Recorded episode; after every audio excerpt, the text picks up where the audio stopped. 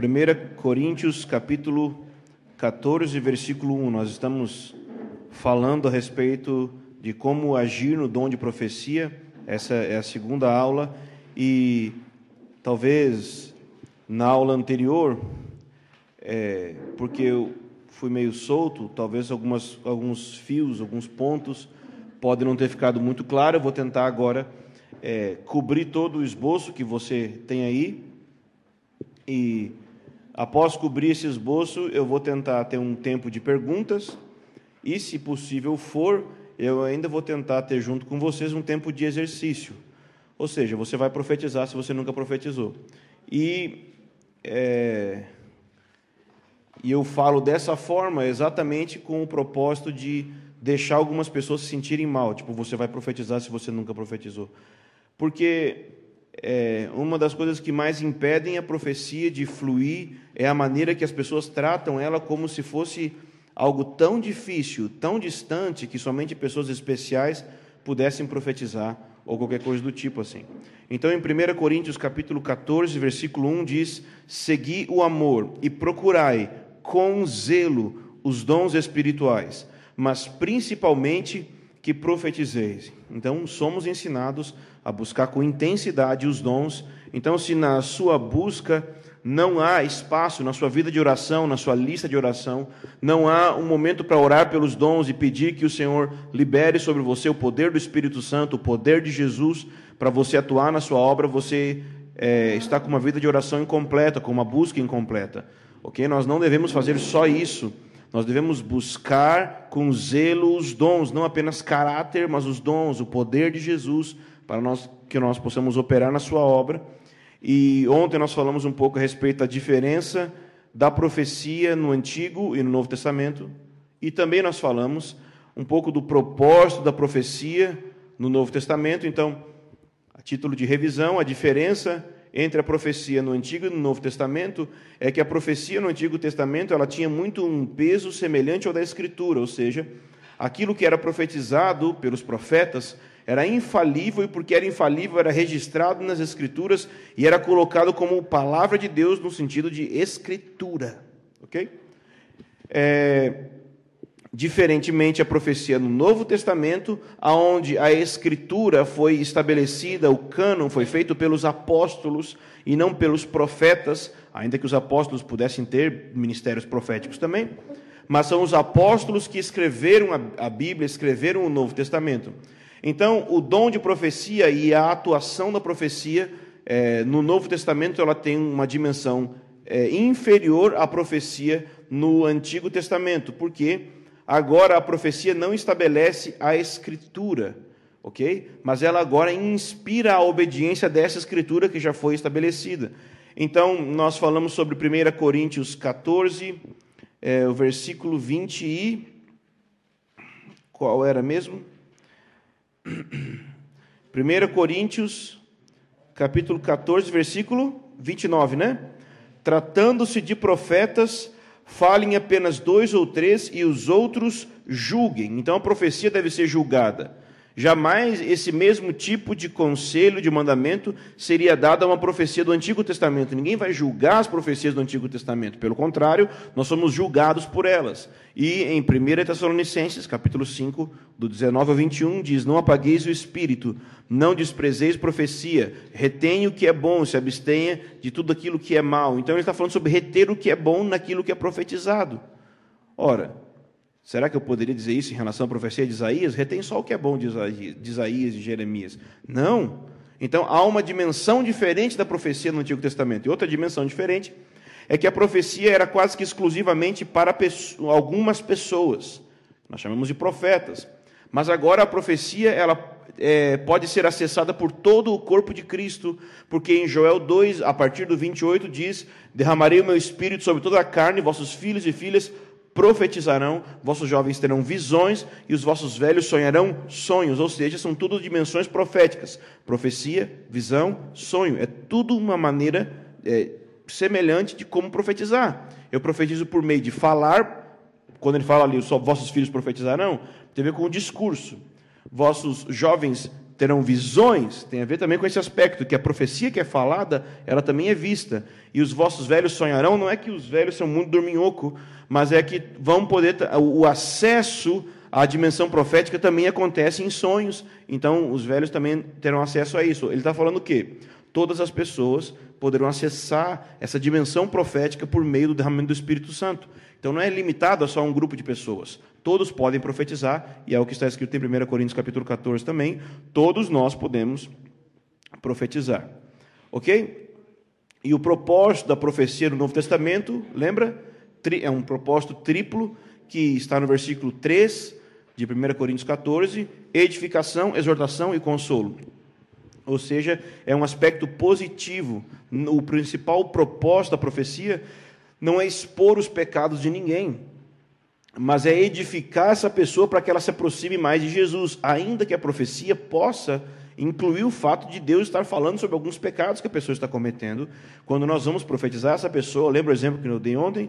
Se o Senhor falou a respeito de pornografia, eu não vou profetizar para a pessoa dizendo, expondo ela na frente das pessoas, dizendo que ela está em dificuldades com pornografia, mas eu vou declarar o Senhor que é um tempo de pureza sobre a sua vida. Então esse exemplo é para falar que nós profetizamos para a edificação, para que a pessoa cresça na sua vida com Deus e não para que ela se afaste de Deus, ok? Bem, então o terceiro ponto aí do seu esboço nós damos o nome, eu dei o nome de passos de uma revelação profética, ou seja, é um processo que toda a palavra profética passa para que ela possa ser, por assim dizer, uma palavra profética completa, ok? É, sem esses três passos, ela não é uma palavra profética completa. Mas isso não quer dizer o que eu vou falar agora, que você que vai entregar uma palavra tem que ter essas três partes. Pode ser que você tenha uma parte e outro irmão outra e outro irmão outra, mas essas três partes são necessárias para uma palavra profética completa. A primeira parte, aí, letra A, tá vendo onde é que está aí? É revelação. A palavra revelação em grego significa tirar o véu. Então, é quando o véu é retirado e eu consigo ver corretamente. O livro de Apocalipse é o livro de revelação e é quando é retirado o véu. Então, a revelação, o que é revelação? É como se fosse assim: a informação crua, pura que você recebe. É simplesmente a informação. Essa informação pode ser de várias formas, ok? Se você olhar lá no ponto 5, como Deus fala, está vendo aí como Deus fala? Tem três níveis: ver, ouvir, sentir. Esses três níveis são têm a ver com revelação, ok? Então, olhando aí na revelação, o primeiro nível de revelação que você pode ter, por exemplo, um nível é ver, ok? Você tem uma visão. A visão, ela ocorre em vários níveis diferentes. Existem visões mais fracas até as mais fortes. Então, vamos da mais forte para mais fraca. Como é uma visão muito forte que pode acontecer? Um exemplo, em Atos capítulo 9, o apóstolo Paulo, ele está andando no caminho de Damasco e ele tem uma visão de Jesus. E essa visão é tão forte que as pessoas que estão com ele não viram exatamente o que ele viu, mas ouviram a voz que ele ouviu e viram um brilho no céu junto com ele. Então eles viram a mesma coisa. É tão forte, ou seja, ela é tão externa, que até mesmo quem está junto consegue vê-la.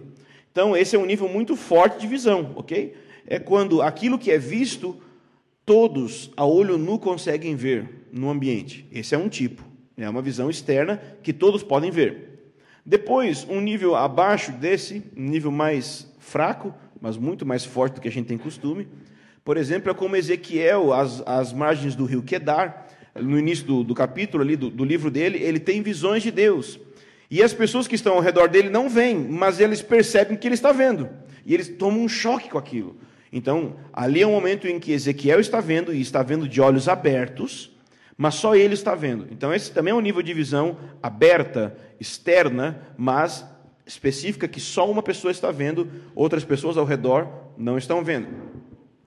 Depois, um nível abaixo desse é quando você não tem a visão de olhos abertos, mas ela vem como uma forte imagem na sua mente e traz um peso muito forte na sua mente, e aquilo não sai da sua mente. Então, é, algumas vezes, por exemplo, eu, eu, estou orando e eu fecho os olhos e eu vejo a silhueta de uma pessoa. E eu abro os olhos e eu não vejo de novo. Eu fecho os olhos, eu vejo a silhueta. Eu abro os olhos, eu não vejo. Então, o que, que é isso? É uma visão interna, interior, ok? Mas ela é muito forte, porque você fechou os olhos, fechou os olhos, você vai ver de novo, ok? E tem uma mais fraca ainda, que é uma rápida imagem que passa na sua mente e que muitas vezes você acha que é a sua imaginação e não é a sua imaginação. É porque Deus precisa usar alguma coisa do seu ser para falar com você. E nesse caso da visão, ele usa uma imagem formada na sua mente. Então, algumas vezes você tem uma imagem e acha que você pensou aquilo. Mas como é que você sabe se você pensou ou não? Porque o processo pelo qual a imagem foi formada não foi, não foi por um simples raciocínio de você, algo que chegou antes de você formular. É uma imagem que chega na sua mente e você raciocina sobre ela depois que ela chega. Ok? Então é visão também. Então, em todos esses níveis, você pode ter visão, e todos esses níveis é uma revelação. Segunda forma é ouvir. Então, também, da forma mais intensa para a mais fraca. Um exemplo é quando é, Deus fala no Monte Sinai e todas as pessoas escutam as vozes, buzinas e trombetas, ok? Também tem um momento em João capítulo 12 no qual é, Jesus ora e o pai responde, falando que iria glorificar o filho. Então o filho ouviu aquilo, mas tem dois grupos de pessoas que estão junto com Jesus. Uns dizem, ouvimos um trovão, e outros dizem, era a voz de um anjo. Então eles ouviram algum som, mas eles não souberam identificar qual som era. Então esse também é um nível muito intenso de ouvir. Outro nível, então, é, já é mais interior, quando você ouve dentro do seu coração alguma frase. Alguma frase, eu já tive experiências de eu ouvir realmente uma voz, mas não era fora de mim, era dentro de mim. Eu virei para o lado para ver, mas não tinha ninguém. Mas era dentro, ninguém fora ouviu. Tem pessoas que têm experiências com a voz audível mesmo, mas não interior, exterior. Também é normal, totalmente possível.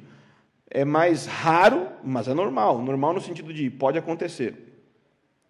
Então nós temos uma exterior que todos ouvem, uma exterior que só eu escuto, uma interior muito clara que eu escuto, e às vezes eu tenho sussurros no meu interior. E esses sussurros às vezes não são nem frases, mas é alguma coisa ali que está falando ao meu interior, que às vezes eu não identifico claramente, mas eu percebo que algo está sendo comunicado, que às vezes eu não tenho muita clareza o que é que está sendo comunicado, mas eu sei, Deus está falando comigo. Ok? Essa voz, às vezes, ela gera uma convicção. Então, eu simplesmente, às vezes, sei porque eu sei. Como que você sabe disso aí? Eu só sei. Parece que a voz de Deus foi trazendo uma convicção que gerou isso. É... Então, existem muitos níveis de ouvir a voz de Deus. Às vezes, você tem pensamentos na sua mente, frases, que você julga que foi da sua mente, e óbvio que está na sua mente, mas não é oriundo da sua mente, vem do Senhor. Não despreze isso jamais. Terceiro nível é sentir, ou seja, é uma experiência sinestésica com a presença de Deus.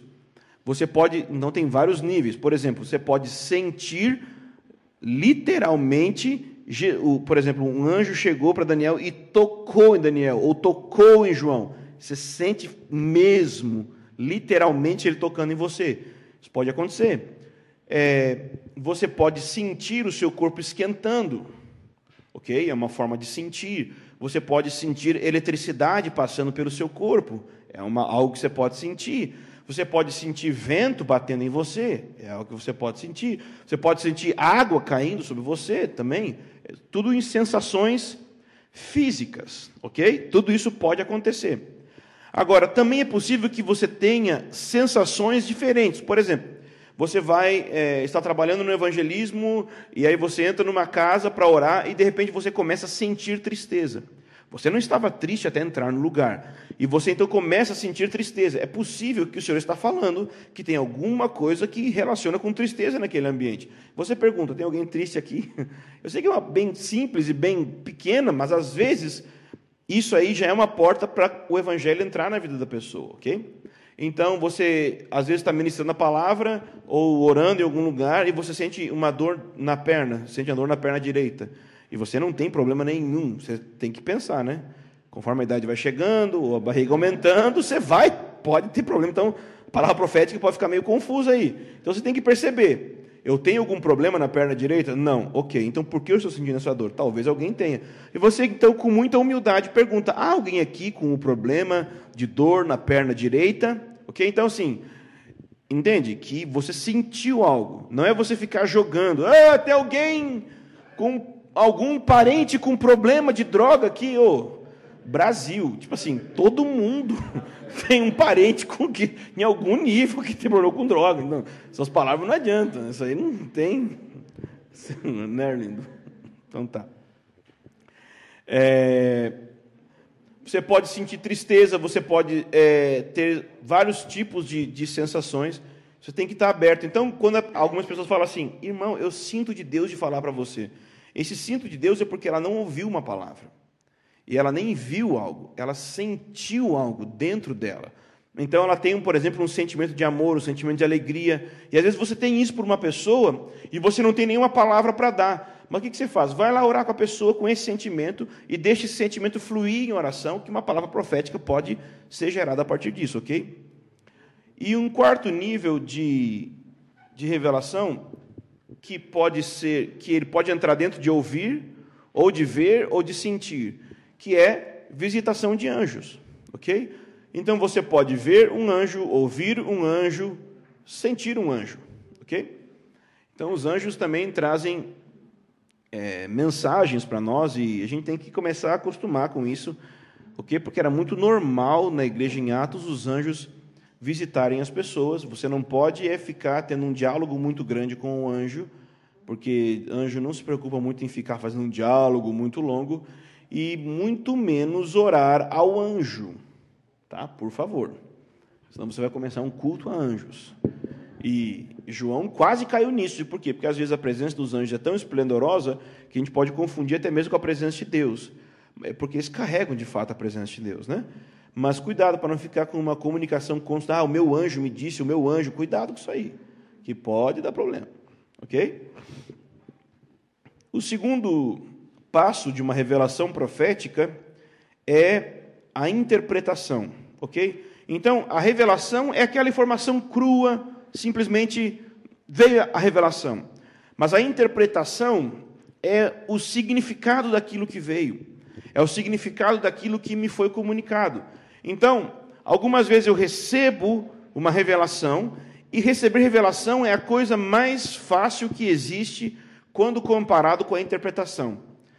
Por quê? Porque a revelação não tem a ver comigo. A revelação tem a ver com simplesmente receber o que Deus mandou. A interpretação já começa a entrar essa relação humana, de discernir o que é que foi dito, discernir qual é o significado da palavra que eu recebi. Isso é interpretação.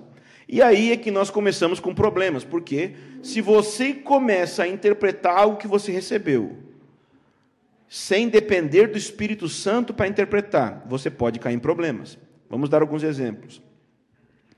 Um irmão, certa vez, é, olhou para outro irmão e teve uma visão de notas musicais vindo sobre ele. O que é essa visão? Essa visão é a revelação, ok? Então ele foi lá e, e falou: mas ele não falou a revelação. Ele já interpretou. Ele olhou e pensou: esse irmão tem chamado para trabalhar com música. Foi lá e disse: irmão, eu estou vendo o Senhor liberando sobre você um chamado para você trabalhar com música. E Barana falou, falou, falou, falou, falou. A irmã disse: não, não concordo, não testifico, não tenho chamado para trabalhar com música. Mas eu concordo. Aí foram questionar ele: por que, que você falou isso se ele não tem chamado para isso? Então é que eu tive uma visão de notas musicais. Aí o cara, bom, visão de notas musicais testifica.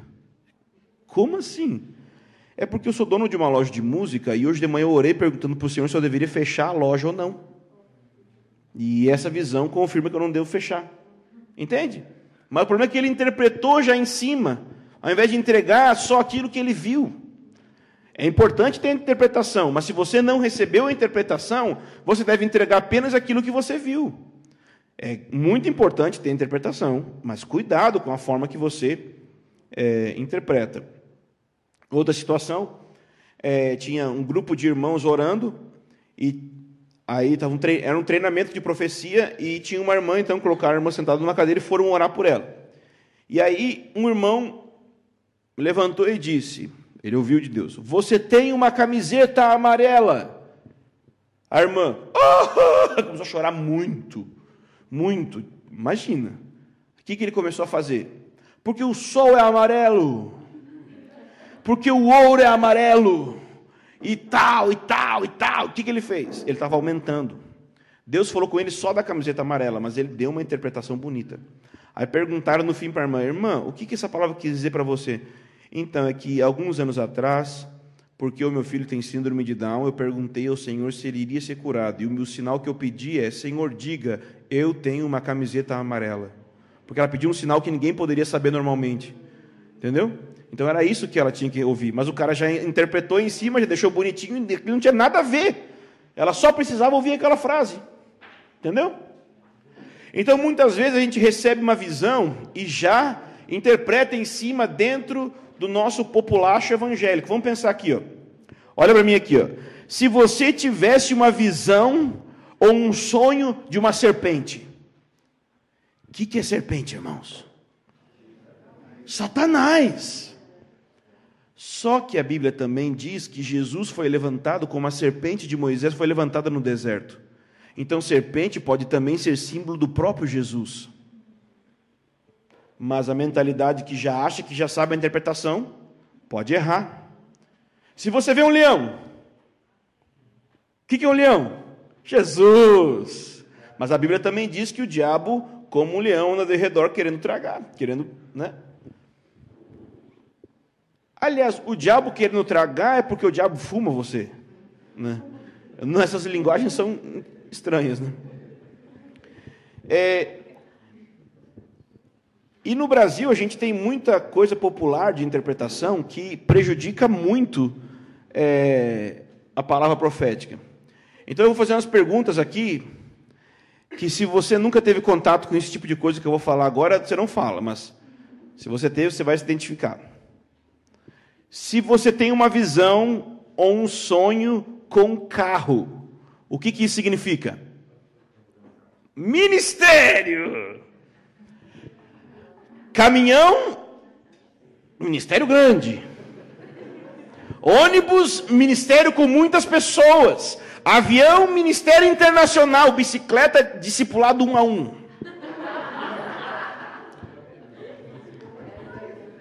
Hã? E isso, glossário de. de... É, ministério, sei lá, de oração individual. Entende? Que foi criada uma cultura como se, oh, certo, sonhou com um carro batata, querido. Quando eu sonhava que morria, o que, que minha mãe falava para mim? É que é sinal de vida. Pô, mas quem disse que é? Quem disse que eu não vou morrer?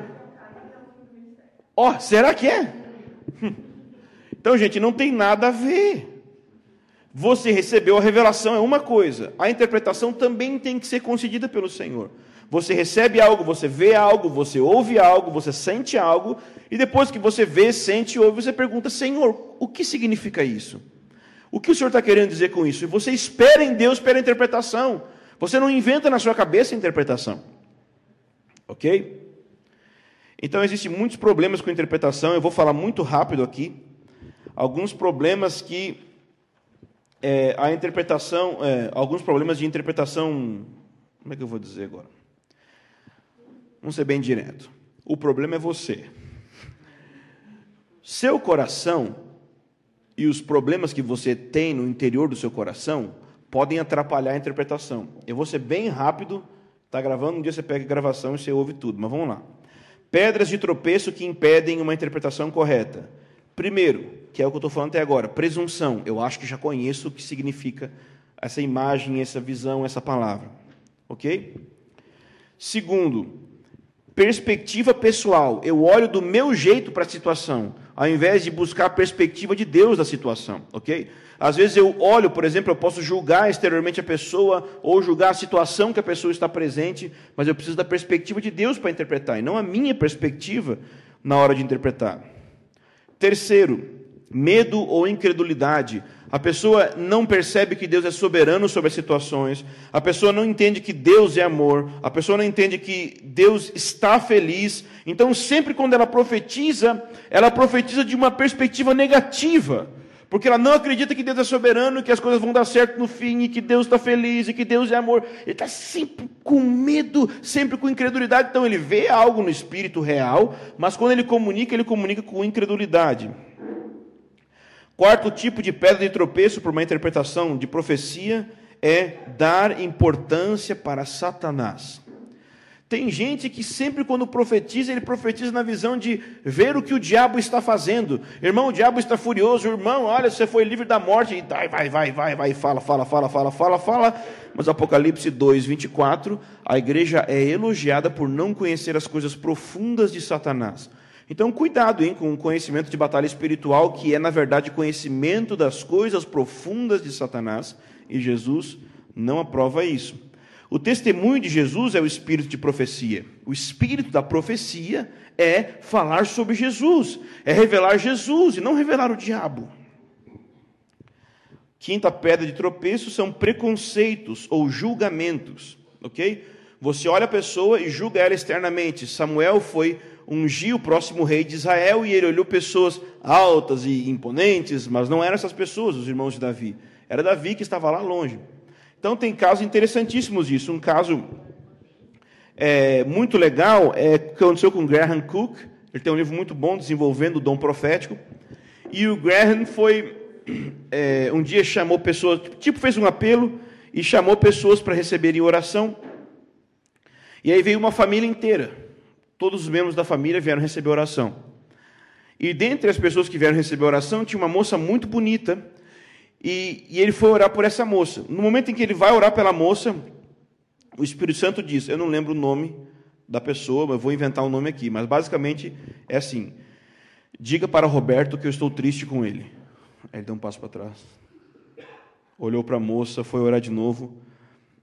Diga para Roberto que estou triste com ele.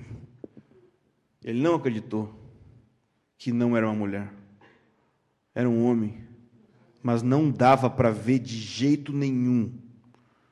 De jeito nenhum. E o Espírito Santo foi, e ele ficou ali. Até que ele disse. E o efeito não foi bom, porque era de fato um, homem e ele achou que estava julgando, mas ele não sabia. Outro caso com esse irmão é que ele estava orando e aí estava ministrando profeticamente, tem as cadeiras na igreja, né? O pessoal fica um atrás do outro, né? Então, em um banco tinha uma pessoa tipo um mendigo sentado. E atrás desse mendigo tinha uma pessoa de terno. E o Espírito Santo deu duas palavras. Uma é, nessa ordem: Eu vou te levantar para você sustentar a minha obra. A outra era: Eu vou te dar um emprego. E tinha essas duas pessoas. Para quem você acha que ele deveria te dar, eu vou te dar um emprego? né? Ok? Mas não era. Ele, ele tinha que dar a palavra para o mendigo: Eu vou te levantar para sustentar a minha obra. E ele deu para o mendigo isso, e deu para o cara de terno a outra palavra que ele recebeu emprego. Aí ele ficou todo desconcertado, né? Só que o mendigo era aqueles milionários excêntricos que vive vestido de qualquer jeito, já viu? Esses caras que passam vestido de jeito estranho. Ele era um milionário. E o cara de terno era um cara que tinha ido para uma entrevista de emprego e por isso ele estava de terno, tinha voltado da entrevista de emprego naquela hora. Entendeu? O Eliasaf está falando que ele é um milionário excêntrico, né?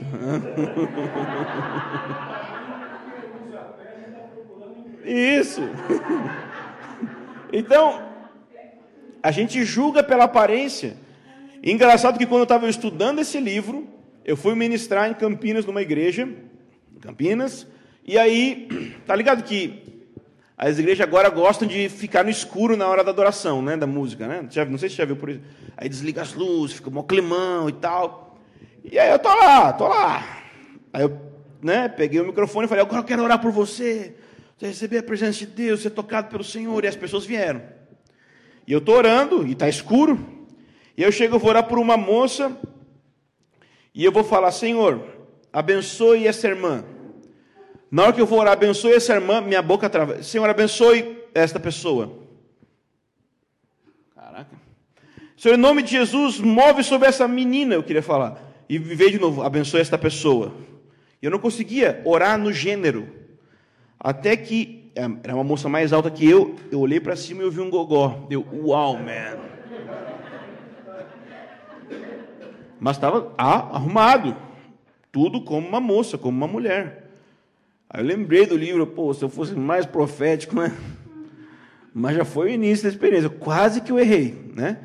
Então, às vezes a gente julga pela aparência, gente. A gente não pode fazer isso, ok? Não faça isso de jeito nenhum. Entregue a palavra que Deus está falando, olhe para a pessoa da perspectiva de Deus, não interprete julgando de acordo com a aparência, com preconceitos. É... Outro tipo de pedra de tropeço é preconceito doutrinário. O que, que é preconceito doutrinário? É que às vezes tem gente que profetiza para confirmar as doutrinas do seu grupo. Jamais faça isso, ok? Não, não fica. Às vezes você está num grupo e aquele grupo ele concorda que você é um profeta, tá? O que vai acontecer? Você vai ser pressionado para profetizar somente de acordo com as doutrinas deles, para você não sofrer rejeição. E rejeição é o próximo ponto, é o sétimo. Hum? É o próximo ponto aí, é rejeição. Gente, às vezes a gente profetiza e as pessoas não concordam com o que a gente profetiza, não recebem a nossa mensagem, a gente começa a se sentir rejeitado. E essa rejeição vai gerando um tipo de filtro de interpretação da palavra profética muito negativo. Qual é a característica de alguém rejeitado, que tem rejeição e que profetiza? Adivinha? Ele fala assim, ó. Aqui a gente não obedece aos homens, obedece só a Deus. Esse cara sofreu algum abuso de autoridade e agora ele está usando a profecia para falar isso, ok? Então ele se sente rejeitado, ele acha, ele coloca submeter a Deus como é, é um, um, um. Oh, gente, faltou a palavra. Como se fosse ao contrário submeter as pessoas. Tipo, se eu submeto a Deus, logo eu não posso submeter as pessoas. Ele não consegue achar uma relação entre essas duas coisas, ok?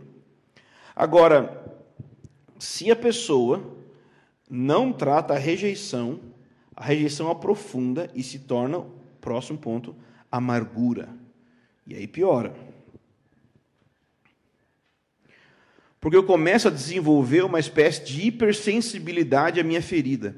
Então, sempre quando recebo uma palavra, eu penso que as pessoas podem estar sofrendo com a mesma dor que eu sofro.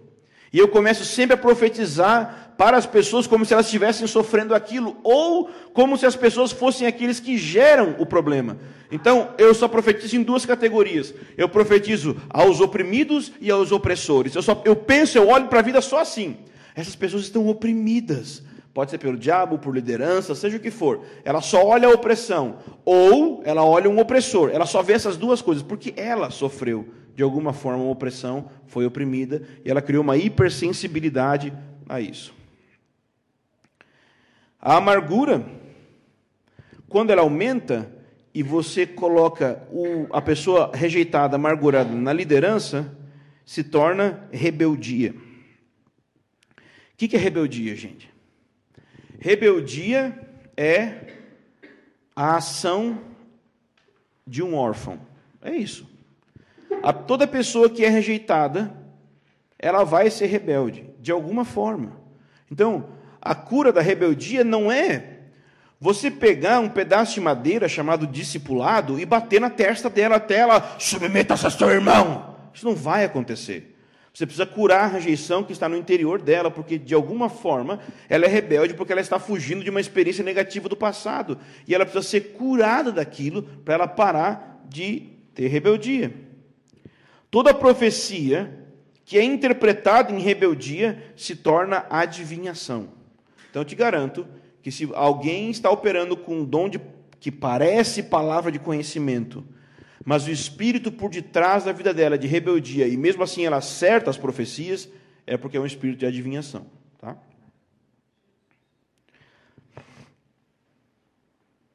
O, o próximo é que a gente chama de misericórdia não santa. É aquela pessoa que olha para situações que Deus abomina, que Deus julga, que Deus está contra, mas ela não profetiza contra, ela profetiza bênção e alegria e coisas positivas quando Deus não está concordando com aquilo.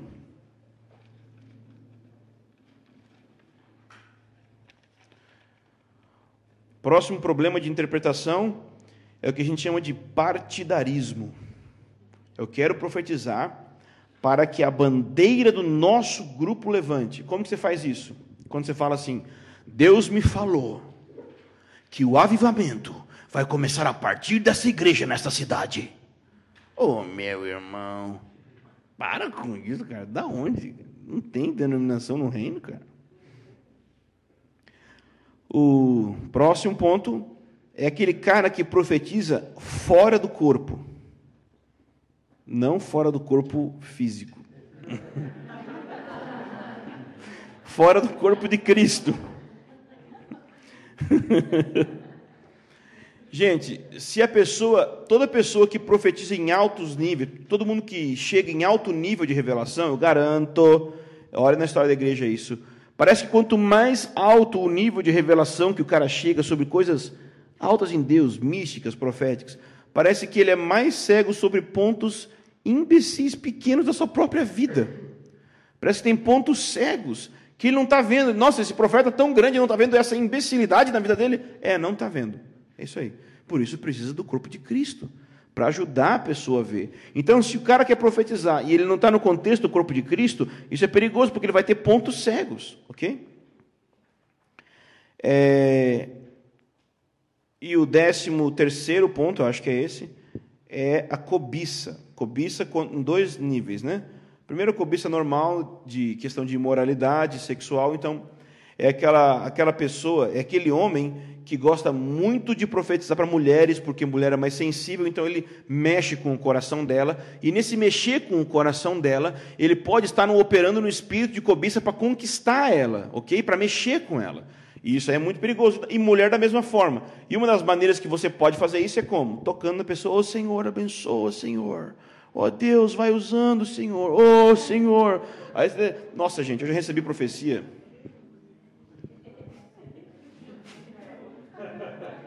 Eu vou falar. A irmã era. Ó oh, Senhor! Oh, oh não! Não, ela me botou nos peitos dela assim. E me segurou aqui orando por mim, aqui, ó, Senhor! Agora, como que faz, Eliasaf? Você, ó, como que você vai afastar o rosto? Se eu afastar o rosto, entendeu? Que é a mão, entendeu?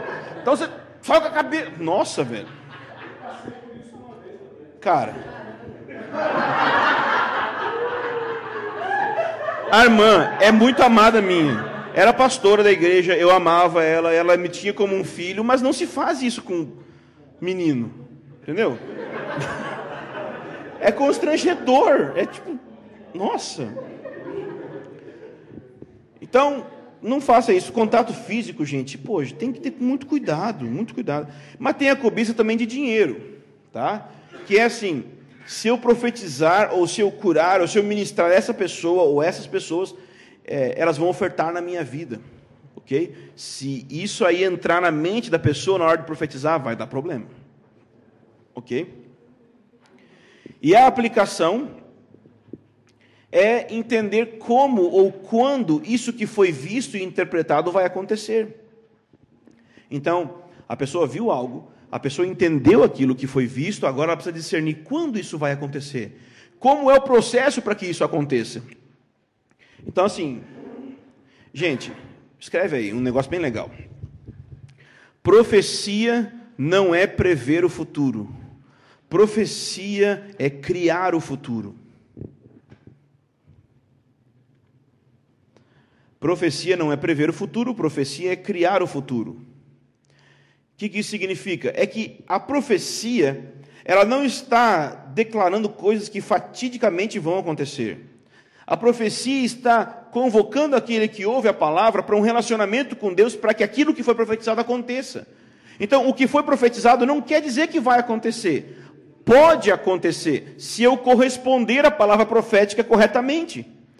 Não é uma coisa inexorável. Eu entendo que eu não estou falando da profecia da Bíblia, porque as profecias da Bíblia vão se cumprir inexoravelmente.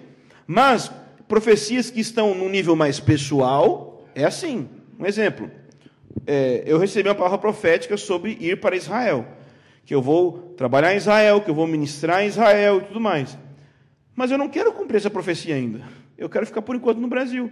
Quando chegar a hora de ir para Israel, eu vou me posicionar para cumprir essa profecia. Ela está guardada lá. E o que, que eu preciso fazer? Na palavra profética, o cara já falou. Aprenda o hebreu, aprenda a língua hebraica. Ele estava falando, né, era, o cara era de Honduras, sei lá onde ele era, irmão. É, aprenda a tua asma, terra santa.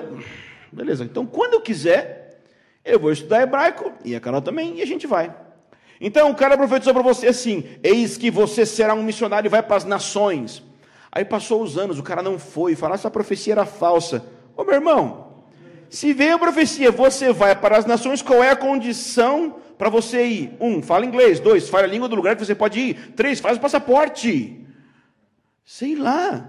Você, nunca cumpriu. Também você não correspondeu. Então a profecia estava vindo para chamar você para uma relação com Deus, chamar você para corresponder àquilo. Não é uma predição do futuro. É, é um convite para criar o futuro junto com Deus, entende? É, ok. Então vamos lá. Ponto 4, ferramentas do profético. Carol, você consegue água? Ferramentas do profético, ponto 4. Se você olhar, esses quatro pontos que tem aí, A, B, C e D, são dons do Espírito Santo. Mas por que coloquei ferramentas? Porque, em primeiro lugar, em, abre lá, 1 Coríntios capítulo 12.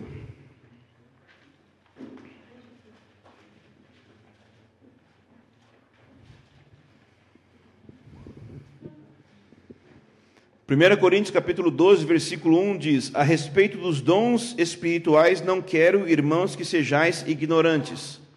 Eu quero te informar uma coisa: a palavra dons não está aí no texto em grego. Tá? Então, 1 Coríntios capítulo 12, o assunto principal não é dons. O, o versículo está escrito assim em grego: A respeito dos espirituais, não quero, irmãos, que sejais ignorantes. Esses espirituais podem ser pessoas espirituais, coisas espirituais. A palavra dons aparece é, lá no versículo 4, no texto em grego. Aparece de fato nesse texto. Mas no, no verso 4 fala dons. No verso 5, olha ali, serviços.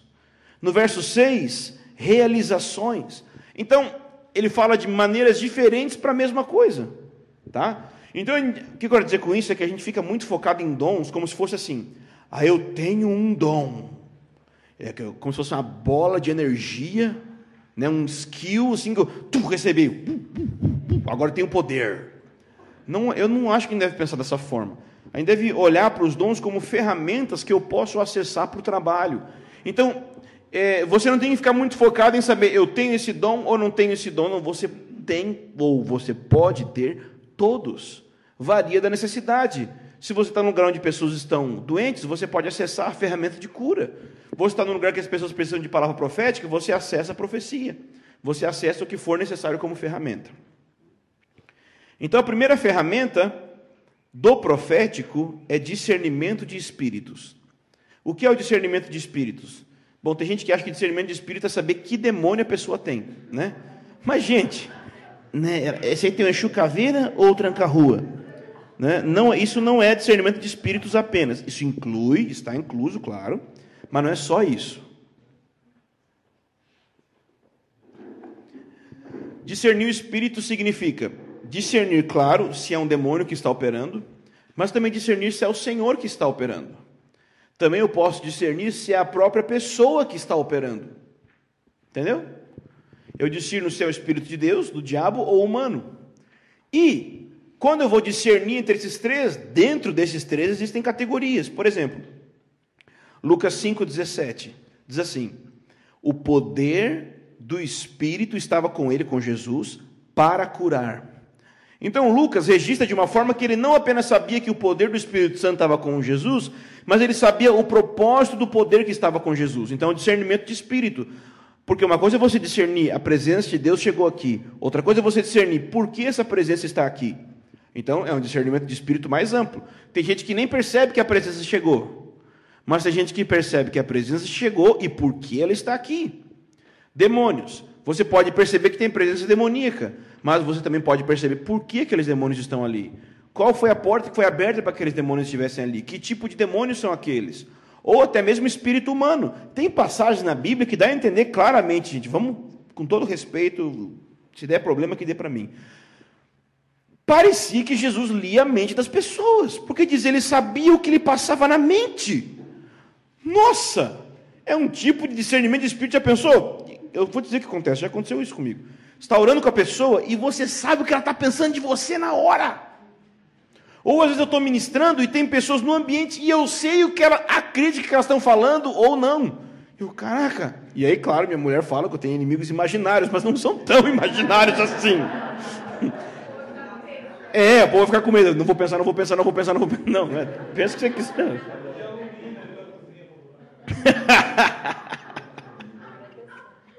Vocês viram que, ele, que, o, ele, que o Arlindo falou? Que vai botar um papel de alumínio na cabeça para não ler os pensamentos. Eu vou contar um negócio. O Vitinho daqui do grupo foi pegar no aeroporto um amigo meu que, tipo assim, é muito profeta mesmo. E por causa de, eu sou muito influenciado por ele, por isso que estou trabalhando esses tempos com essas questões proféticas. E aí, quando ele chegou lá no, lá no CPP, o pessoal perguntou: "E aí, como é que é o fulano?" "Ah, achei meio, ah, sei lá, não vi grande coisa." "Ai, meu Deus, ele é profeta, vai saber que eu falei isso." Pô, Vitinho, morrendo de medo, cara, meu. Então, não é assim não, tá? Mas às vezes você sente, você percebe. Então não é que você discerne apenas o espírito dos demônios ou o Espírito Santo, você discerne o espírito da pessoa e você consegue perceber o sentimento que ela está, o pensamento. Não é que você está lendo os pensamentos, não é que você é um guru e um mago, não é isso, mas em alguns momentos tem esse vislumbre que você percebe o que está acontecendo. É, então, esse é o discernimento de espíritos. O segundo, aí, o B, é a palavra de conhecimento. Palavra de conhecimento tem a ver com saber o que está acontecendo ou aconteceu com a pessoa. Tá? É, a palavra de conhecimento ela relaciona com o presente e, o passado da pessoa, ok? Então, é quando, é, quando Jesus chega, por exemplo, a mulher samaritana, claro que você quer aprender sua palavra profética? Leia João 4. Jesus ali com aquela mulher operou em todos os dons. Nossa, aquilo foi perfeito. Vai e chama teu marido. Ah, Jesus, você é muito fera. Em vez dele falar, você não tem marido, não, não, não. Não, ele deixou ela concluir. Vai e chama teu marido. Eu não tenho marido. Dissesse muito bem, porque tal, tal, tal. Ele começa a explicar. Então ele operou em palavra de conhecimento ali, ok? Então a palavra de conhecimento é quando eu sei o que está acontecendo com a pessoa. A profecia é o seguinte: eu tenho a palavra de conhecimento, eu sei o que está acontecendo com a pessoa. A profecia é a visão de Deus sobre a pessoa. Então, eu posso chegar para alguém e dizer: é, Eu sei que você tem tido problemas na sua família, mas eu quero dizer que. O que, que é isso? Palavra de conhecimento. É bem pequenininha, mas é uma palavra de conhecimento. Mas o Senhor está dizendo sobre isso que Ele ama você que Ele concorda com você, que Ele está do seu lado. Profecia, ok? A profecia já entra mais nessa questão de é, a, apresentar para a pessoa a perspectiva de Deus sobre ela e sobre a situação também, claro, ok? Então, a palavra de conhecimento é você ver a situação da pessoa agora e no passado, e a profecia é a perspectiva de Deus que lança a pessoa para o futuro, que lança a pessoa para ser encorajada para continuar no futuro. E a palavra de sabedoria já é mais prática. É mais ou menos assim: você teve esses problemas na família e o Senhor está dizendo que te ama e está com você, por isso você deve fazer isso, isso, isso, isso, isso, isso, isso. Se você ler as cartas, é um exercício que você quiser fazer em casa, aprender sobre isso, pegue as cartas de Apocalipse e veja, todas elas têm, elas começam geralmente com uma palavra de conhecimento, depois uma profecia, depois um alerta e uma palavra de sabedoria, ok? Ele, ele opera assim as cartas em Apocalipse. Eu sei que você não tolera e tal e tal e tal, mas eu tenho contra ti que você fez assim, assim, assim. Então, esses dons vão operando ali naquelas cartas. A palavra de conhecimento é a mais extraordinária de todas, no sentido de que todo mundo fica super emocionado quando recebe uma palavra de conhecimento, mas é a menos prática. Eis que você está com câncer. Tá bom. E daí? Entendeu?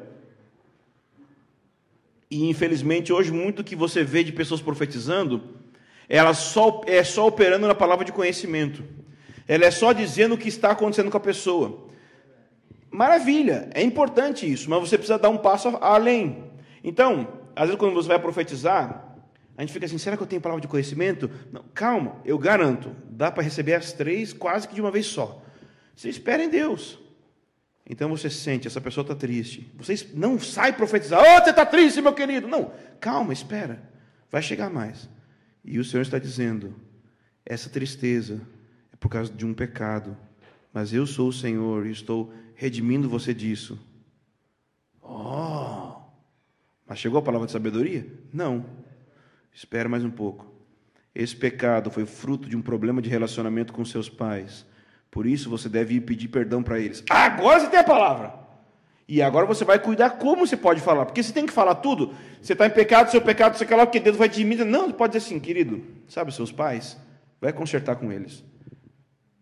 Você não precisou dar toda a palavra e fazer um show para todo mundo achar que você é o cara. Conserta com seus pais. Vai lá conversar com eles. Entende? Só deu o fim, mas o fim deu todo, já levou a pessoa a um processo. Ela sabe que Deus está vendo ela, sentindo e tal, entendeu? Claro que tem momentos que o Senhor pode te orientar a falar, porque a pessoa não vai acreditar em você, que você está profetizando. Então você começa a falar coisas que ela não poderiam saber. Tipo assim, três meses atrás você estava andando de carro, e quando você estava andando de carro, você entrou numa avenida muito movimentada em São Paulo. Naquela avenida você pensou: será que eu poderia agora pegar aqui um caminho e afastar da minha família e nunca mais voltar? Mas lembra que você não foi? Porque o senhor está. Aí a pessoa diz: caraca, como é que ele sabe essa parada? O cara já assusta, ele vai acreditar em você, aí você vai lançando as outras palavras. Tá muito místico? Ai, gente, eu sou assim um pouco. hum. Então, na verdade, a palavra de sabedoria é aquela que, que mostra a, a raiz verdadeira do problema para ser exterminado. A palavra de sabedoria é o que eu devo fazer de prático em relação à profecia. A palavra de conhecimento era como que for, era como se fosse o diagnóstico da situação. A profecia é a cura daquilo, em termos assim, a visão de Deus daquilo. E a palavra de sabedoria é como eu devo reagir e agir em cima daquilo que foi profetizado. Então essas quatro realidades, essas quatro ferramentas quase sempre operam no ministério profético, no ofício profético, nos dons. Você discerne o ambiente, você percebe o que está acontecendo com a pessoa, você libera uma palavra da parte de Deus e você fala o que ela deve fazer em cima daquilo. Né? Eu relaciono a palavra de conhecimento com a edificação, a profecia com a exortação e a palavra de sabedoria com o consolo, lá de 1 Coríntios 14, 13. Mas não está na Bíblia isso. Ok? Eu relaciono a palavra de conhecimento com revelação, a profecia com interpretação e a palavra de sabedoria com aplicação. Ok? Mas também não está na Bíblia, é da minha cabeça. Pode continuar? Ou quer esperar para copiar aí?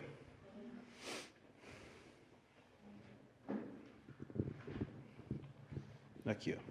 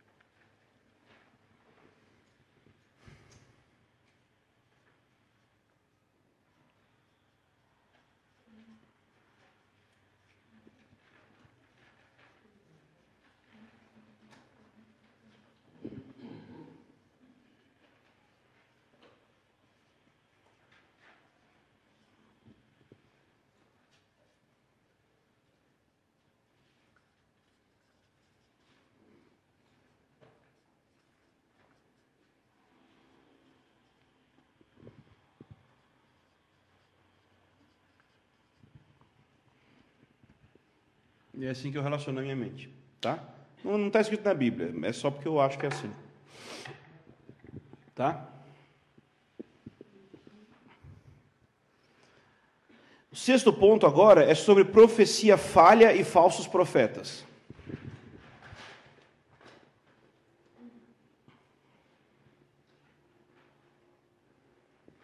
E aí, meu querido, se você errar a profecia na hora de entregar, você é um falso profeta? Tem gente que morre de medo disso. Não, eu não vou profetizar, porque vai que eu profetizo errado, a Bíblia diz que eu tenho que ser apedrejado. Não é? Diz, diz em relação à profecia do Antigo Testamento, que tinha o mesmo peso e nível da palavra, da Escritura. No Novo Testamento não é assim. No Novo Testamento a gente pode errar. Olha que legal. Se alguém errar a profecia, é sinal que ele é falso profeta? Não, é sinal que ele não percebeu direito. Não que ele é falso profeta. Então, quando você começar a profetizar, primeira coisa que você tem que tirar da mente: acertar não é o alvo. É estranho isso, né? Mas eu garanto que se você colocar como alvo do, do dom de profecia, de ministrar profeticamente, acertar, isso vai travar você e você não vai operar nos dons. Você não tem que fazer isso. O seu alvo deve ser edificar a pessoa que você está ministrando. Aí sim é melhor. Porque quando você coloca o alvo como acertar, você é o centro da situação. Você está tipo muito autoconsciente, como se diz. Agora, quando você coloca a pessoa que está na sua frente para ser ministrada como alvo de edificação, então você sai do centro e começa a pensar no bem da pessoa. E você então para de tentar acertar ou não acertar. Você simplesmente quer abençoar ela com suas palavras. Talvez algumas palavras vão ser só tipo, pô, boa sorte aí, viu? Espero coisa melhor ano que vem. Tipo, sabe? Eu já fui. Estou falando isso porque eu já fiz exercício de profecia que foi só deu nisso, né? E o Arlindo foi alvo das profecias. Botou ele sentado e não, é, as coisas vão dar certo e tal. Eu, pô, cara, tá profetizando, tipo, né? É que, nossa. Mas no meio tem coisa de Deus, entende? Então, é, o pessoal vai, o Senhor é contigo, varão valoroso. Amém. Mas está muito na, ainda na linha de elogiar a pessoa, entende? Mas no meio disso, vem palavras verdadeiras. Então, a gente estava conversando ontem que sobre profecia, e na verdade sobre muita coisa de manifestação do Espírito Santo, talvez 80% do que tem hoje aí é falso. Dentro desses 80% que é falso, tipo assim, grande parte é falso porque é criado pelo homem, e outra parte é falso porque é do diabo. Mas tem 20% que é verdadeiro. E sabe do negócio? Eu estou disposto a deixar que um monte de coisa estranha aconteça nas reuniões que eu lidero, em nome daqueles 20% verdadeiro que eu sei que tem lá no meio. Eu não vou tentar, ah, não, que só tem o verdadeiro. Aham, uhum, não tem nada. Nem verdadeiro, nem falso. Então eu não me estresso. Eu deixo e o cara babe, fala mal e erra a profecia, se atira por cima das cadeiras, quebra, cai rolando. Gente, tem gente que não sabe orar no microfone.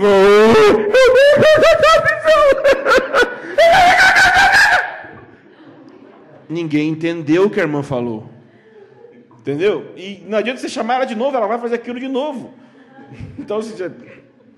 ou você pede para a pessoa falar uma parada e ela não fala aquilo. Ela, tipo, oh, irmão, eu tive uma visão, quero falar isso, isso, isso. Beleza, vai lá e fala. Então, irmãos, boa noite. O cara começa a pregar e não tem, ele não fala a visão que ele, você queria falar.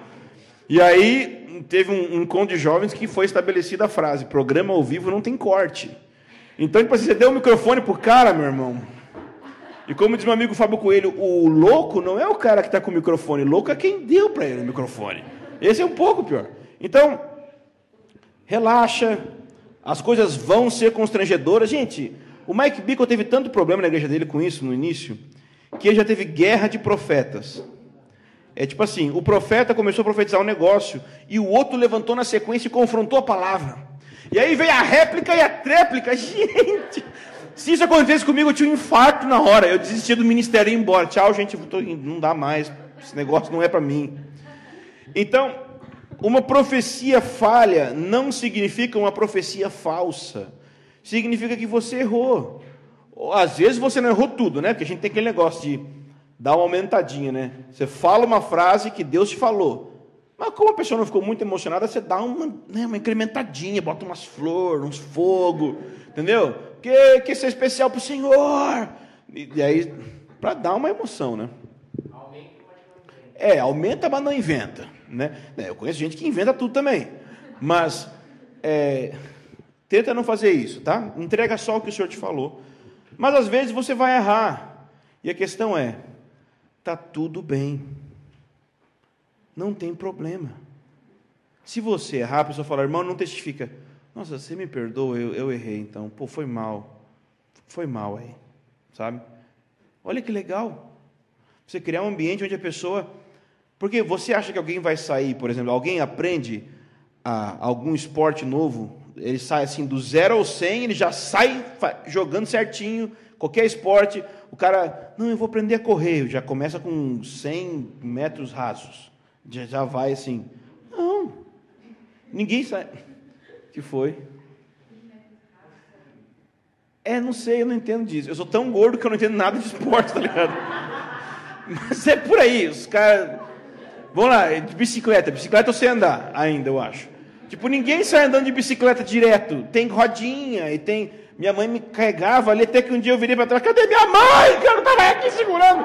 Então isso vai acontecer, normal. Então, é, é bom criar ambiente onde a pessoa possa, entender, fluir num ambiente seguro. Vamos criar isso, grupos pequenos ajudam muito nisso, igreja caseira, o cara aprender a fluir em dom, porque, pô, você botar o cara direto, pegar um microfone e profetizar numa reunião, não vai dar certo. Eu garanto que não vai dar. ó, selo de certeza que vai dar errado. Então, deixa o cara profetizar numa reunião, ele vai aos pouquinhos profetizando, e aos pouquinhos ele vai melhorando, tá? Mas o que é um falso profeta? Falso profeta não é alguém que profetiza errado. Em primeiro lugar, os falsos profetas profetizam certo. Falsos profetas acertam nas profecias. Ok? O problema é que o estilo de vida deles leva as pessoas a algo doentio, a algo perverso, algo que não condiz com o reino de Deus. Falso profeta não é quem erra a profecia quem é a profecia é nós, coitado, que não sabe ouvir Deus direito. Falso profeta não. Falso profeta acerta. Acerta. De várias formas. Quando eu digo acerta, significa o quê? Por exemplo, quando ele fala, o ambiente muda. Eu tenho um amigo, bem profético, e ele entende muita coisa judaica, e ele estava me explicando sobre a Cabala. E ele disse assim, cara, a Cabala tem uma coisa ali real. Então ele falou: se você pegar os versículos e, e, e, trabalhar como eles falam, acontece algo no mundo espiritual, porque ele disse assim: eu já vi acontecer. O problema é o seguinte: você não sabe que espírito está por detrás. Você sabe assim, tem um negócio mexendo. O que eu não sei. Então tem gente que fala, e quando ele fala, você sente, uh, o negócio está acontecendo aqui. Mas simplesmente um negócio acontecendo não significa nada. Entende? Mas a gente, só porque sentiu um arrepio, só porque sentiu uma presença, só porque sentiu um vento, não quer dizer que vem do Senhor. O que Jesus disse, a chave para a identificação de falsos profetas, está nos próprios lábios de Jesus, Mateus 7, do 15 ao 20. O resumo é: pelos frutos os conhecereis. O falso profeta não é reconhecido por acertar ou errar a profecia. O falso profeta é reconhecido pelo resultado do ministério dele, tanto o caráter dele quanto aquilo que ele gera nas pessoas que ouvem ele. E nesse ponto, o irmão Martin Scott faz uma lista de coisas que você pode é, identificar num falso profeta. Eu achei muito interessante aqui no livro dele. Como identificar falsos profetas. Então, alguns pontos. Primeiro, manifestam um espírito de superioridade. Tá? Espírito de superioridade. O que, que é isso? Eles dão a impressão que eles têm um acesso a Deus maior que o nosso, quando não são os únicos que têm acesso a Deus. Ok? Aquela coisa assim que o cara profetiza de um jeito para deixar claro que você está para baixo e ele está para cima. Dois, profetizam requerendo pagamento. Mas não é só de dinheiro, querido. Pagamento emocional. De você ficar emocionalmente ligado e dependente da pessoa. De tal forma que, às vezes, todas as vezes que você queira ouvir de Deus, você vai atrás dele de novo. Então você começa a se tornar um escravo, manipulado, controlado por essa pessoa. Não é só. Claro que pode envolver dinheiro, ok? É que às vezes o lance de envolver dinheiro pode ser tão óbvio que alguns de vocês jamais cairiam, mas pode cair também, porque às vezes vem, chega bem sutil, né? mas o emocional também. Terceiro, não se permitem ser interrogados. Irmão, é a palavra de Deus, está questionando. O cara que chega para mim e fala assim: irmão, Deus me falou, beleza, faz, querido. Não vem me falar. Deus já falou, você já tem certeza que foi Deus, vai e faz. Casa com a fulana, vai, queridão. Deus falou com você, se joga aí. Agora, se você quer discernir junto comigo em comunhão se o que Deus, se o que você sentiu foi Deus, aí é uma outra coisa. Então, esse papo de Deus me falou, acabou a conversa. Deus te falou, está falado, vai e faz, não precisa de conselho, não. Então a pessoa não se permite ser interrogada. É, a palavra dependência tem a ver com o próximo ponto. Eles dão a profecia que leva firmemente a uma contínua conexão, buscando criar dependência daquela pessoa. Ele profetiza para que você seja dependente dele. Então, o próximo passo para a sua vida, eu que tenho. E você dá e o próximo também tem. Então você tem que sempre voltar para mim para me consultar.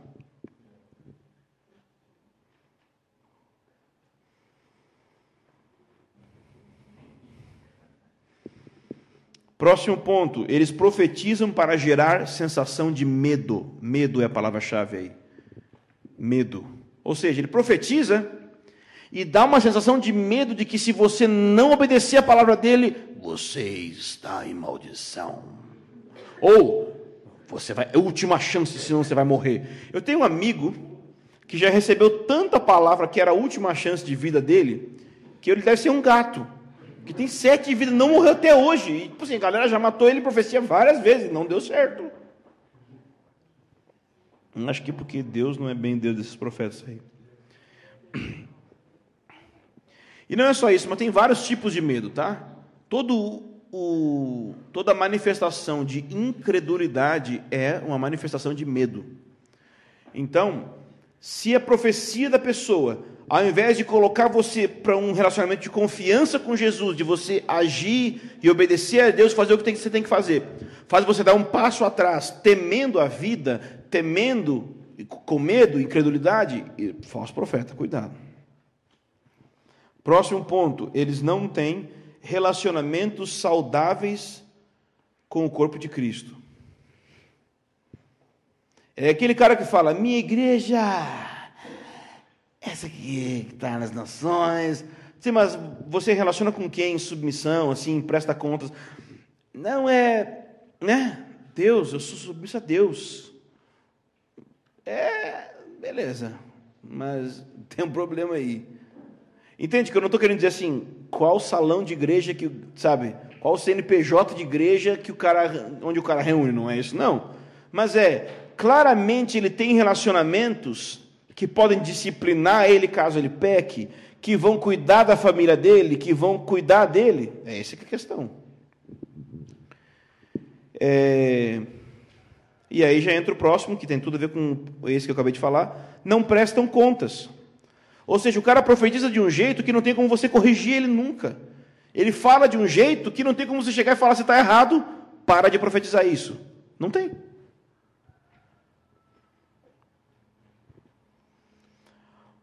Próximo ponto. Não tem um relacionamento com Jesus. Isso é meio estranho. Mas o que eu quero dizer com isso? O que ele quer dizer com isso aqui? É que quando ele profetiza, você fica mais consciente de o quanto ele é um grande profeta poderoso do que o quanto Jesus é o centro das coisas. Entende? Quando a pessoa começa a profetizar sendo o centro da situação, cuidado. Você pode estar. Ouve a voz do meu servo! Ele é o servo, entendeu? Teve um cara que chegou para o seu Roberto profetizando e falou assim: Meu servo, Ouve a voz do meu servo e dê um dinheiro a ele. Profetizou assim para o Roberto. Roberto, por que ele não sentou e pediu um dinheiro para mim? Por que ele tinha que profetizar o um negócio? É, mais um ponto. Rituais estranhos. Recorrem a rituais estranhos. Bota tudo na conta de ato profético. Gente, ato profético é interessante, importante e eu concordo com ato profético.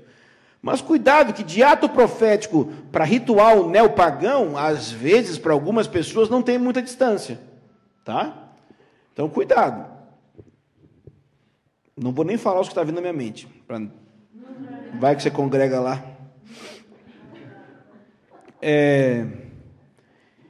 E último, eles pedem algo de valor emocional para profetizar. Ou seja, é como se eles eles conseguem reter algo emocional seu.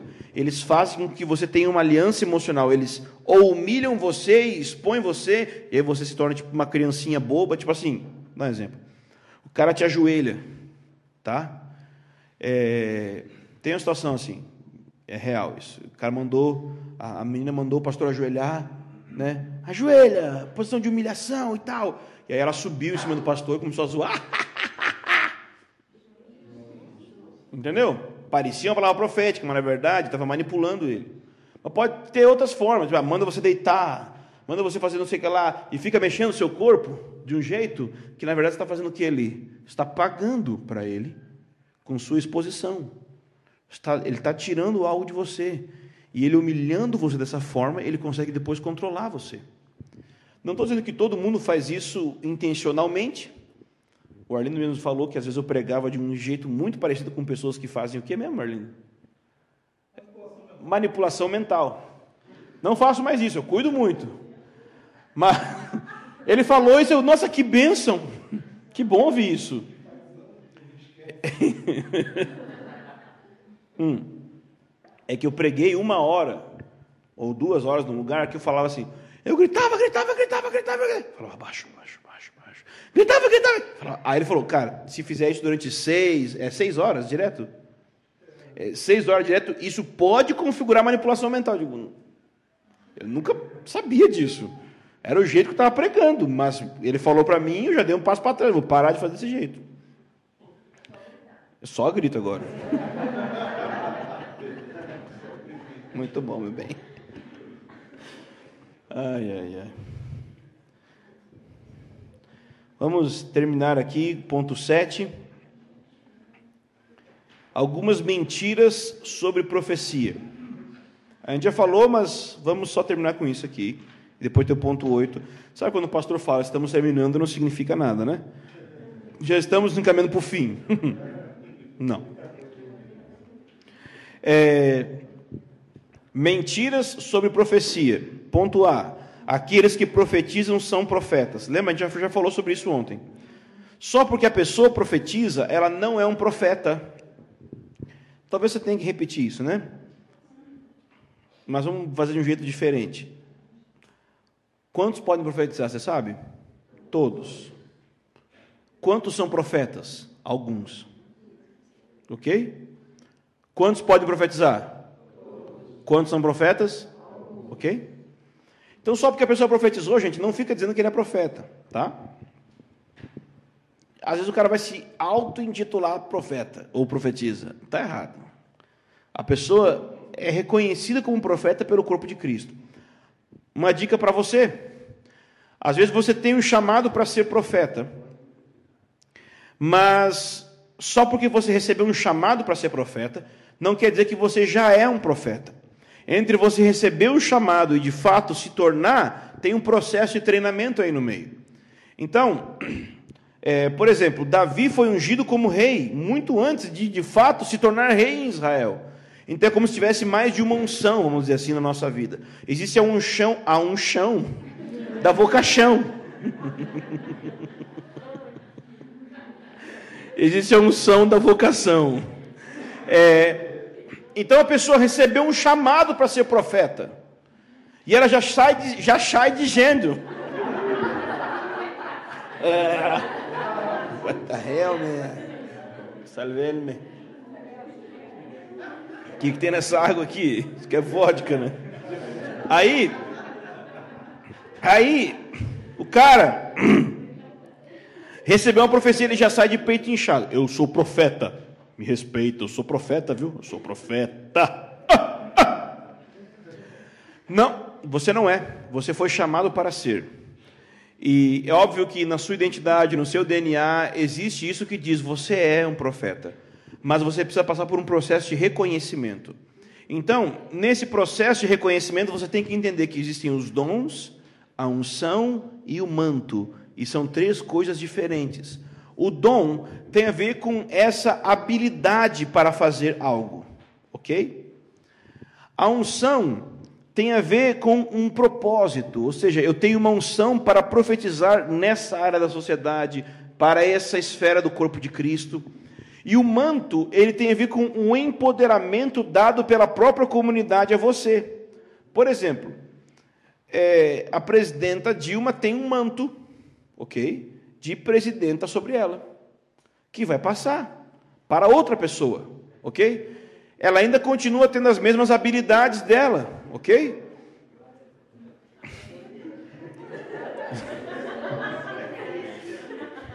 Eu não, estou, eu não estou falando nada aqui. Mas você está entendendo que ela está numa posição de autoridade e essa posição não é porque ela quer. Ela não está nessa posição porque ela deseja, simplesmente. Mas é porque pessoas reconheceram ela naquela posição. Então, da mesma forma, a verdadeira função profética, ela começa com um dom, então você recebe uma habilidade para profetizar. Mas depois ela aumenta para uma unção, então você entra em um propósito de profetizar especificamente, até que os irmãos do corpo de Cristo reconhecem você com esse manto, e aí você começa a agir nele. OK? Então você pode ter o dom e não ter unção. Você pode ter o dom e unção e não ter o manto. Então você tem que discernir isso. O cara não pode chegar, eu sou profeta. Então, um, como que você faz para reconhecer e receber o manto? É tempo. Precisa de tempo com a pessoa, tá? Para você discernir que ele era um profeta. Mas houve um caso com o, o, o Chris Valaton, lá do, da igreja da Bethel Church, lá do Bill Johnson, em que uma irmã chegou dizendo que ela era profetisa que ela era profetisa para aquela comunidade. Chegou do nada, ninguém conhecia ela. Então não tinha como você reconhecer ela como uma profetisa, ok? Não tinha como. Não tinha tempo para reconhecer. Ela estava chegando na hora ali falando. E então, contando sobre esse caso, o, Chris fala a respeito do Bob Jones, que foi um cara que influenciou Mike Bickle como profeta. O Bob Jones talvez foi um dos maiores profetas da nossa, da nossa geração. Morreu é, esse ano. E o Mike Bickle não acreditava em profecia. Tá? O Mike Bico, o cara desse livro aqui, Descobrindo o Dom Profético, lá da Europe. E ele não acreditava.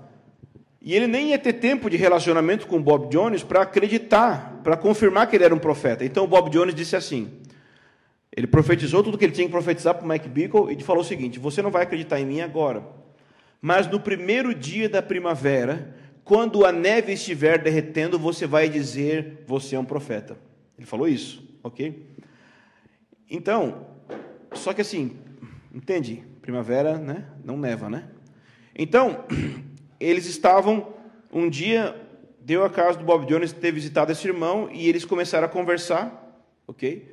E na mesa de, da casa do Mike Bickle, e, o Bob Jones começou a contar todas as experiências proféticas que ele teve e as palavras que ele teve. E o Mike Bickle ficou impressionado. E quando, te, quando o dia amanheceu, eles não puderam sair de casa é, no, durante a noite porque teve uma nevasca, então eles tiveram que ficar a noite inteira conversando.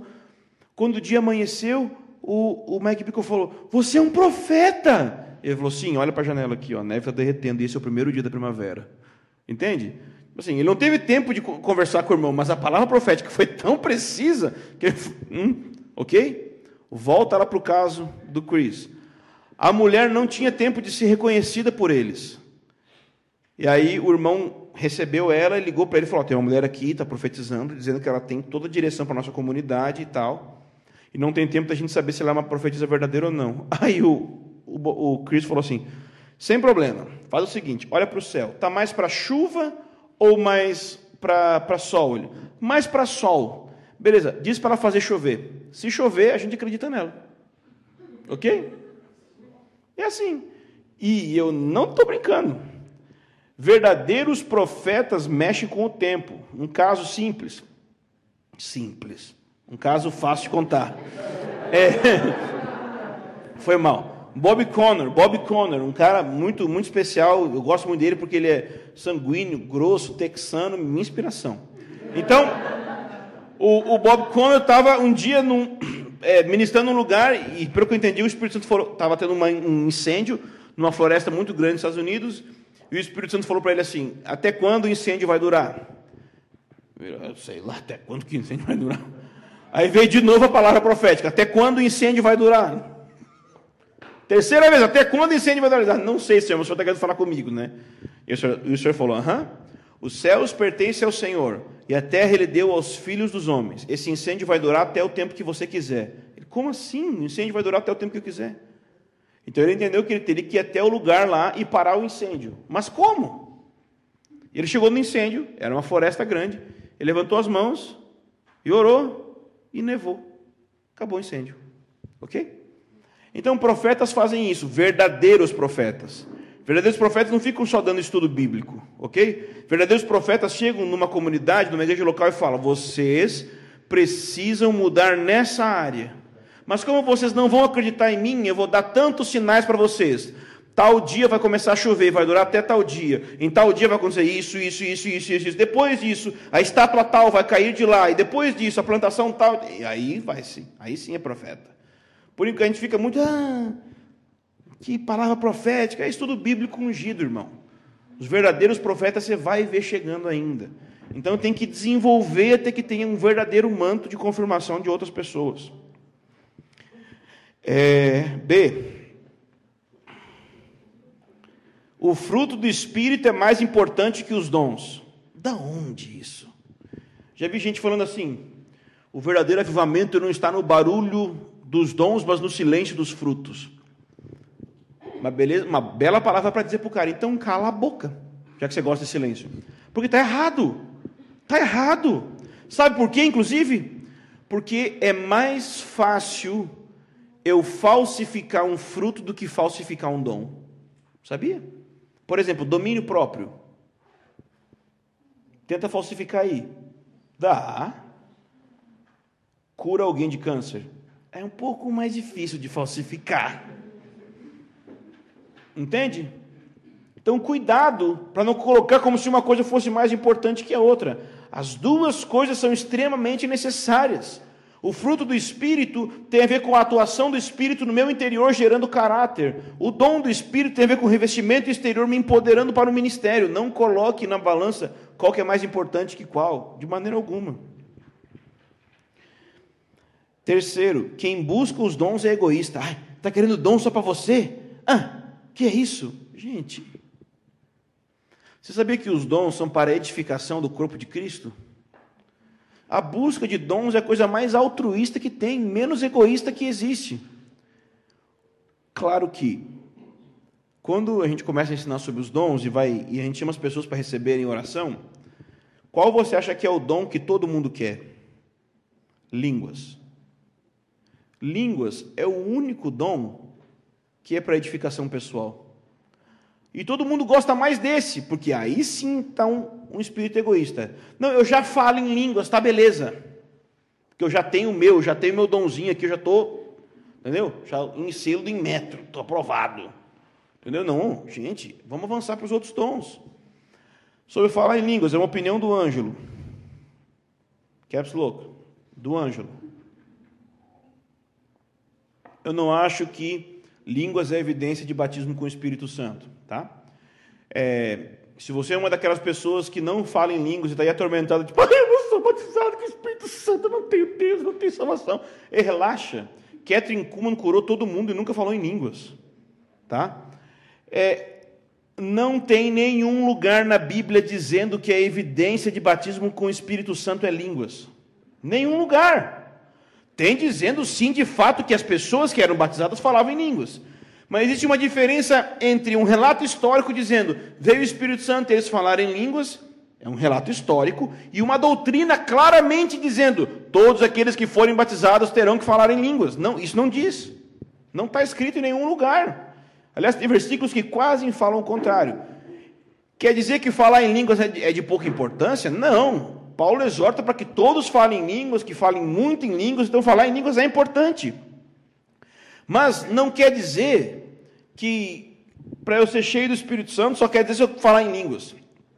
Aliás, vamos, sobre falar em línguas, gente, vamos lá. Como que você recebe dom de línguas para você falar em línguas? Bom, vamos explicar primeiro como que você não recebe. O Espírito Santo não vai gerar uma possessão na sua língua e você vai sair tipo. Não vai acontecer isso, tá? Isso pode acontecer, mas não é o normal. É um dom. Dom é presente que ele dá para você. Você usa a hora que você quiser, ok? Então, o que, que você faz? Gente, já experiente há algum tempo. Eu tenho certeza que de algumas pessoas, quando eu vou orar, tem umas que eu sei que não vão receber. Eu não sei quem vai, mas eu sei quem não vai. Quem não vai é aquele cara que fica assim: ó, Deus me dá, Deus me dá, Deus me dá, Deus me dá. Esse cara não vai receber nada, tá? Por quê? Porque ele está tão estressado tentando receber que ele não recebe nunca. Não tem como esse cara receber. Misericórdia, misericórdia. Ou, ou senão aquele cara que aprendeu que tem que fazer o glória, glória. Glória, glória, glória, glória, glória, glória. Não tem nada a ver também. Gente, como que faz para você receber o dom de línguas? Relaxa na presença de Deus, querido. Entra na presença dele e só recebe. Sabe que a Bíblia diz: aquele que tem sede, vem a mim e beba. E como resultado acontece o quê? Do seu interior fluirão rios de água viva. Querido, não tem como beber essa água e falar ao mesmo tempo. Tá? da mesma forma, para você receber o dom de línguas e qualquer outro dom, simplesmente bebe. Não precisa nem falar nada, só deixa aquilo penetrando a sua alma, deixa aquilo tomando conta do seu ser. E se você sentir no seu coração de falar algo em línguas, fale. Mas se você não falar, a presença de Deus é mais importante do que um dom ou outro. Vai fluindo, fica livre. Mas é só a minha opinião. Mas continuando na minha opinião. Esse negócio de ter que falar em línguas entre as frases da profecia não tem sentido. Não tem para que fazer isso. Tipo, a pessoa fala assim: Ô irmão, fala em línguas, né? depois ela fala em português. E o que ela está querendo dizer com isso? Que a profecia que ela está dando é tipo a interpretação da língua que ela falou, mas não é, tá? E eu sei mais ainda hoje em dia, depois que eu recebi o dom de interpretação de línguas, eu, ela não está interpretando a parada. Por que está fazendo esse negócio então? Porque ela aprendeu na igreja pentecostal dela que era assim. Ok? Profecias é simplesmente entrega, ó, é assim, assim, assim, assim, assim. Mas por que algumas pessoas falam em línguas antes de profetizar? Por dois motivos. Primeiro, para que o outro, assim, é uma insegurança pessoal, ela tem a tradição, claro, essa é a primeira coisa, mas tem insegurança pessoal. Ela fala em línguas para que o outro acredite que é profecia, fique inseguro com aquilo, ok? Mas, eu garanto, eu falo muito em línguas enquanto estou profetizando, mas eu não estou falando em línguas para interpretação, estou orando em línguas porque estou edificando meu espírito. Então, às vezes, enquanto você ora em línguas, seu espírito é revigorado, seu espírito é cheio e você profetiza melhor. Isso é normal, sem problema. O que eu estou querendo dizer com tudo isso? Eu quero chegar num ponto. Não existe tradução de línguas. Existe interpretação de línguas. E é uma coisa muito diferente uma da outra. Tradução é como se fosse assim: não, então eu falo labassúria. Então, lá, ba, que no português significa alegria. Hã? Gente! Tem gente que é tão ignorante que escreve no Twitter em línguas.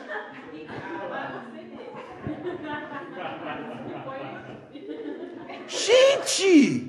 Não é disso que o Novo Testamento está falando. O que é interpretação de línguas? É que quando a pessoa fala em línguas, há uma espécie de unção naquilo que ela está falando, e você interpreta, você percebe, você sente, você interpreta o espírito daquela unção. Você consegue perceber que mensagem está sendo dita ali. Não é que você traduz cada frase que a pessoa disse. Não, isso significa isso, isso significa isso, isso. Não. Aí faz o dicionário em línguas. Não é, não existe tradução de línguas. É interpretação.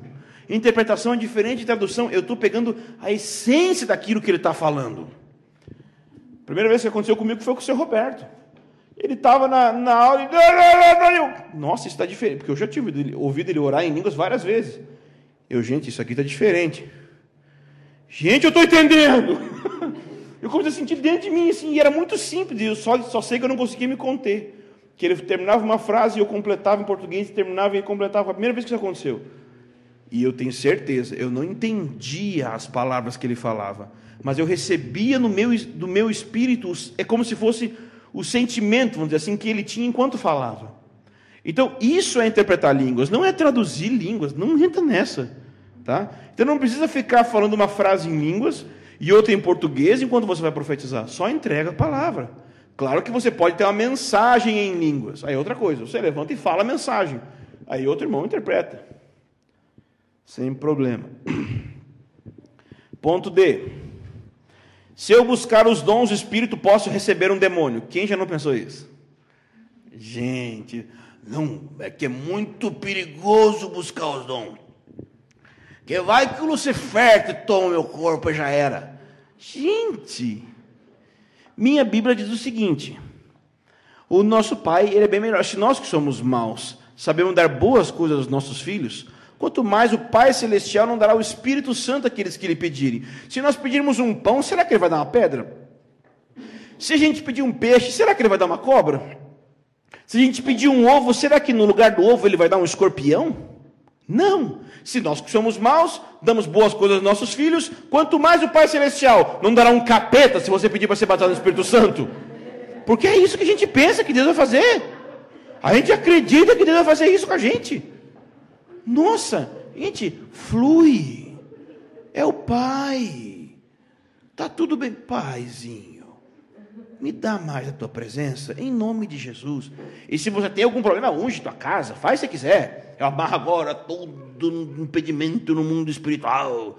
Eu amarro todo, já viu aquele cara que amarra todos os demônios do universo para ele não ser atacado, que ele é muito importante. Aí você ora e recebe a presença de Deus, maravilha. Última mentira: devemos buscar o doador e não os dons. Gente, gente, isso é uma grande mentira, ensinada pelo Tom Tinney, que eu gosto demais do Tom Tinney. Mas veja, olha o que ele está falando aqui em 1 Coríntios 14: 1. Procurai com zelo os dons.